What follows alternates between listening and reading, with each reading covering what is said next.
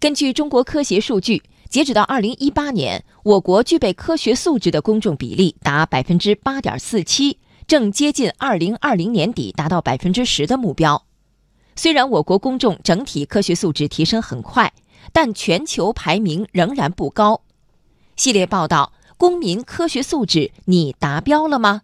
今天请听第三篇：民资科普靠不靠谱？采制：央广经济之声记者吕红桥，实习记者顾晓晓。目前，越来越多的民资参与科普工作。今年暑期，航天科普研学基地九号宇宙正式开放，引发广泛关注。这是全国首个提供在轨卫星体验的科普基地，而且值得一提的是，九号宇宙由一家民营商业航天公司设计打造。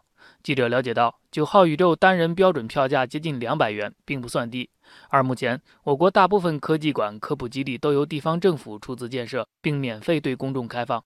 当收费遇到免费，会有市场吗？记者进行了随机采访。如果社会上有那种民营的科技馆或者科技中心的科普场所，您愿意花钱去吗？能接受的就可以。我看我具体情况，如果我有时间，我去看一看。但是说，如果我太忙的话，可能不会。愿意，因为多学知识，而且还愿意带孩子去。看得出，公众对民资科普持开放态度。实际上，国内较早的民营科技馆可以追溯到2000年建成的河北正定科技馆，已经持续运营近二十年。目前，从收入来源看，正定科技馆有门票、政府补贴和流动科普政府购买服务三种，各占大概三分之一。馆长秦瑞强告诉记者，民营科技馆对百姓的科普需求反应快、创新快，并不缺乏市场需求。社会非常需要科普，那么我们这个流动科技馆，它所到了学校，所到了县市区，都是站着大队，一站都是四五百人看，我们的设备就没有停机，一直在运行。孩子们也好，大人们也好，看着都呱呱叫唤。为什么呀？他没有见过。虽然是政府购买服务，我感觉到这就是市场。当然，从金融角度说，科技馆、科普基地属于重资产领域，投入巨大，而且受门槛人口的限制，不适合遍地开花的建设。中国科普研究所研究员何威认为。大型企业围绕所在行业建设科技馆，可能是国内一个新的趋势。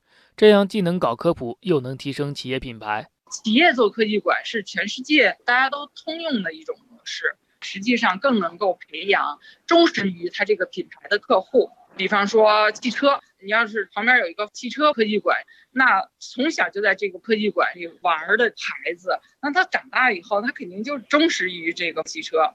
对于一些初创民营企业来说，参与科普的方式正变得多样化，比如开发专门的科普功能游戏、拍摄制作科普视频等。腾讯研究院研究员徐思燕认为，这会是今后公众科普的一个常规渠道。那现在有非常多的平台可以提供这样子的一个知识付费内容，就包括果壳啊、知乎啊，这个科普也是其中一个比较热门的一个话题。随着这个公众他对内容付费的接受程度越来越高的话，我觉得这个也会变成一个常规的渠道来普及这个科普信息。就知识付费，记者也采访了果壳网创始人季十三，他透露，通过果壳网或旗下应用付费获取科普知识的用户的确在增加，但他同时也指出，整个行业的盈利模式目前还在探索之中。唯一能肯定的是，科普离不开民资的参与，科普要能实现自我造血，才能壮大。比方说，现在大学毕业生，那有多少人会把科普当做终身职业？我想比例是比较低的，因为科普本身没有实现一个很好的市场化。所以，如果科普完全由国家来做，那肯定是不够的。嗯，所以民资的参与肯定是很重要的方式。